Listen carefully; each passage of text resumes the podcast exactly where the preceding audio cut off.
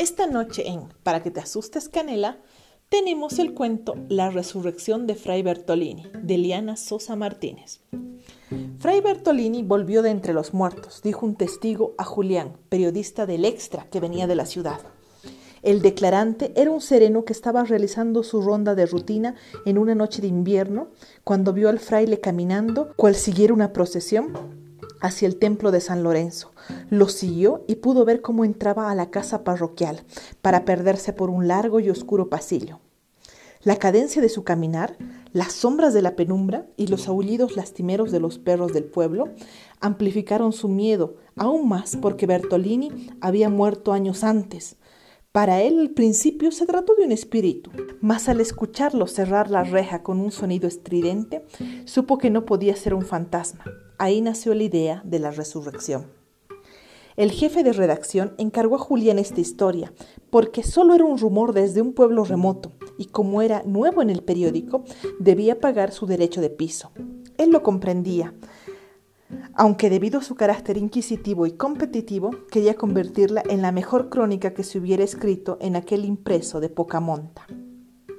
Llamó varias veces a la parroquia para obtener una versión oficial. Nadie quiso responder a sus preguntas y decidió viajar a San Lorenzo. Llegó y encontró un pueblo pequeño ubicado a la cabecera de un valle, con unas cuantas calles empedradas y en sus veredas bonitos naranjos.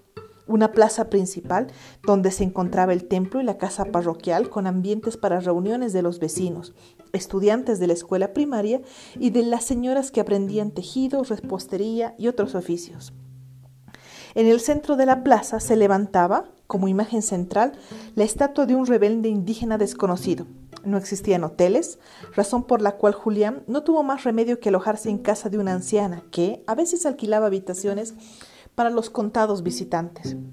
A pesar de su insistencia y habilidad para conquistar a las personas, apenas pudo conseguir declaraciones de fuentes extraoficiales dentro de la parroquia, beatas ancianas. Ellas confirmaron que el sereno no fue el único testigo de las apariciones. Desde algún tiempo, muchos vecinos confirmaban haber visto sombras de un fraile vagando por las calles a horas en que ya nadie caminaba. Lo vieron a través de sus ventanas o escucharon su paso cansado. Algunos se persignaban y decían sus oraciones esperando que el alma en pena no les hiciera daño.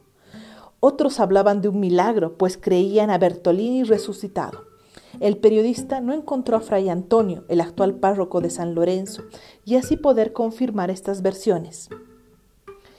Esa noche, tras sopesar la información recolectada hasta ese momento y meditando en el cuartucho que le alquiló a la anciana, Julián pensó en engachar a más de un lector comenzando su crónica con una pregunta sugerente. ¿Puede un fraile de Dios volver de la muerte? La siguiente noche, el joven periodista todavía rondaba la parroquia buscando la oportunidad de fotografiar al fraile resucitado.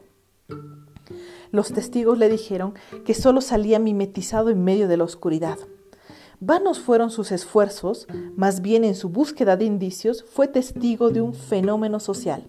Una gran cantidad de feligreses asistían a orar a la iglesia de Soras. Como nunca, el templete se veía con los asientos llenos. Según le contaron las beatas, la mayoría buscaba ver a Bertolini.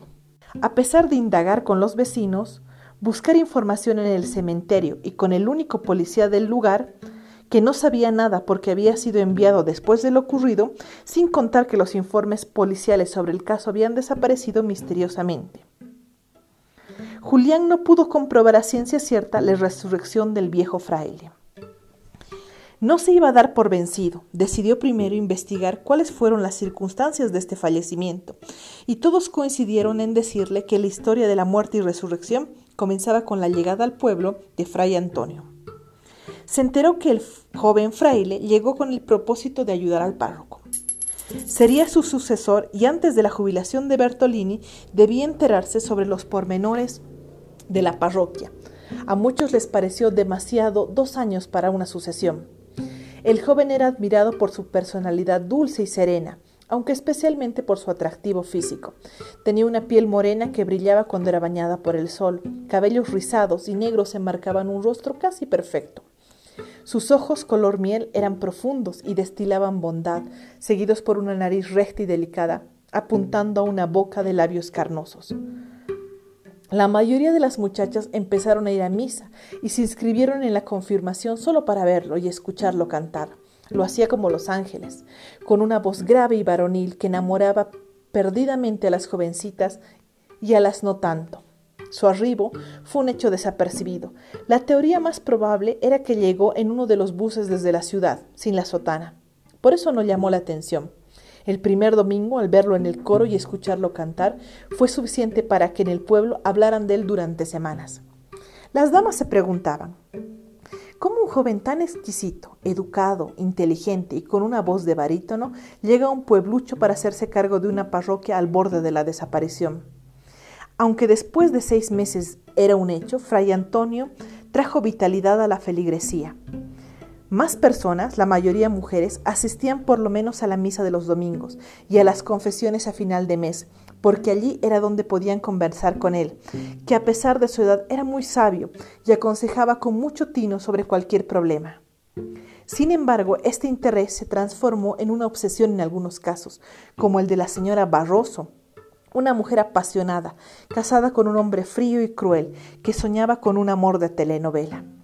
Parecía recién convertida al catolicismo después de la llegada del joven fraile, pues desde ese momento comenzó a asistir a la misa y a confesarse en cada oportunidad o a hacerse cargo de cualquier actividad de caridad, buscando a Fray Antonio con cualquier excusa.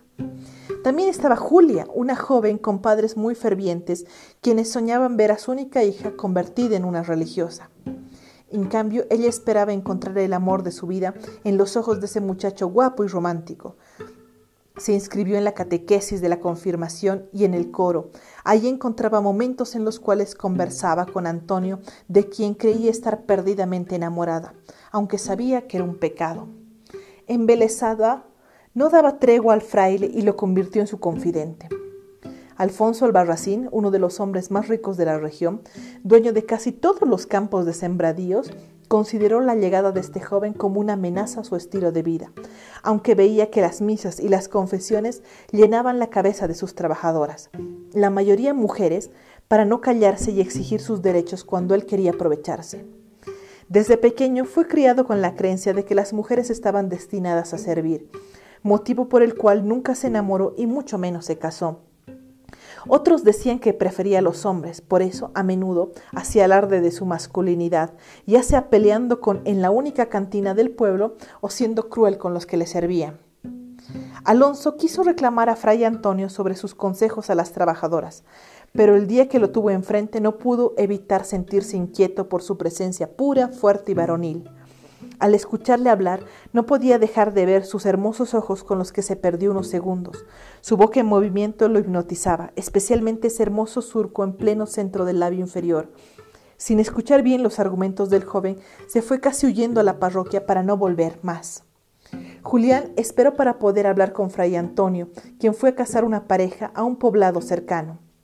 En la entrevista, el sacerdote le confesó que a pesar de su voluntad inquebrantable y su amor a Dios, unos meses antes de la muerte de su mentor, estuvo dudando de su decisión de hacerse cargo de la parroquia y vivir en aquel pueblo alejado del mundo. Comenzó a pensar que a través de su otra gran pasión, la música, también podría servir al Santísimo.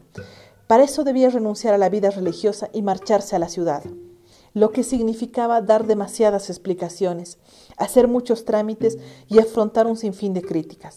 A esto se sumaba su preocupación por defraudar a la gente que lo apreciaba y le dio su confianza, sin contar con la certeza de la necesidad de aquella comunidad de la misericordia del Padre.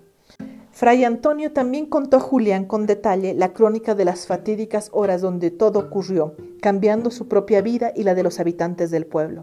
Conocía los pormenores de la historia gracias a ser testigo presencial de algunos hechos, ya que Alonso le había contado su versión. Una tarde de verano, cuando el sol caía implacable sobre las calles empedradas, Albarracín sabía que a esa hora Fray Bertolini dormía y Antonio se quedaba solo en la parroquia. Además, al comenzar la tarde, la mayoría de la gente del pueblo tomaba siestas o se encerraban en sus casas esperando que el calor amainara un poco. Tras dar una vuelta completa para no ser visto por ningún curioso, Alonso se escabulló por una puerta alterna a la parroquia. Llevaba su arma escondida en el pantalón. Las manos, cuello y frente le sudaban mucho, no solo por el calor, sino por la excitación de cumplir su propósito. Escuchó ruidos en la sacristía y supuso que era Antonio. Lo vio rezando de espaldas con la capucha puesta así que se acercó lo suficiente para disparar a quemarropa en la nuca del religioso. Apretó el gatillo y sintió una erección placentera. El cuerpo cayó pesado, sin causar mucho ruido. Al aproximarse, acomodando su miembro, su sonrisa malévola se transformó en una mueca de espanto. No era el hermoso joven quien se desplomó en el piso de la sacristía, era Fray Bertolini, el sacerdote que lo había confirmado y al que respetaba por su entereza y entrega al pueblo. Un rayo helado recorrió su espinazo. Soltó automáticamente la pistola como si le quemara, cayó de rodillas y no pudo parar de llorar. En ese momento entró Fray Antonio corriendo, alarmado por el estruendo del disparo. No podía creer la escena que vio frente a él. Su confesor estaba de bruces en el suelo, sobre un charco de sangre oscura. Alonso a un lado, pidiendo a gritos perdón a Dios y llorando inconsolablemente. Antonio se acercó y encontró agonizando a su consejero, quien con dificultad le exigió el juramento de hacerse cargo de la parroquia y de sacar adelante a sus feligreses. El joven fraile, con lágrimas en los ojos, se lo juró. Además le pidió que ayudara a Alfonso y que le dijera que él lo perdonaba. Después de un pequeño suspiro, murió. Tras cerrar los ojos del viejo fraile, Antonio fue junto a Alonso. Él les repetía con la cara todavía desencajada que no quiso matar a Bertolini. El joven solo lo abrazó y le dijo, Él te perdonó antes de morir. El hombre al escuchar estas palabras siguió llorando a la vista de los vecinos que llegaron a la parroquia al oír el disparo. El reportaje de Julián terminaba describiendo cómo Fray Antonio solemnizó el gran ejemplo de amor que le dio su antecesor, fortaleciendo su propia vocación. Por eso decidió de corazón hacerse cargo de la parroquia y concentrarse en mejorar y hacer crecer el coro de San Lorenzo. En las últimas líneas, respondiendo a la pregunta de su titular, ¿puede un fraile de Dios volver de la muerte? desvelaba el misterio gracias a las pesquisas realizadas en estos días, asegurando que las apariciones de Bertolini resucitado, que atrajeron a todo tipo de curiosos hasta la parroquia de San Lorenzo, tenían una naturaleza muy diferente a la de los espíritus y menos a un milagro de resurrección.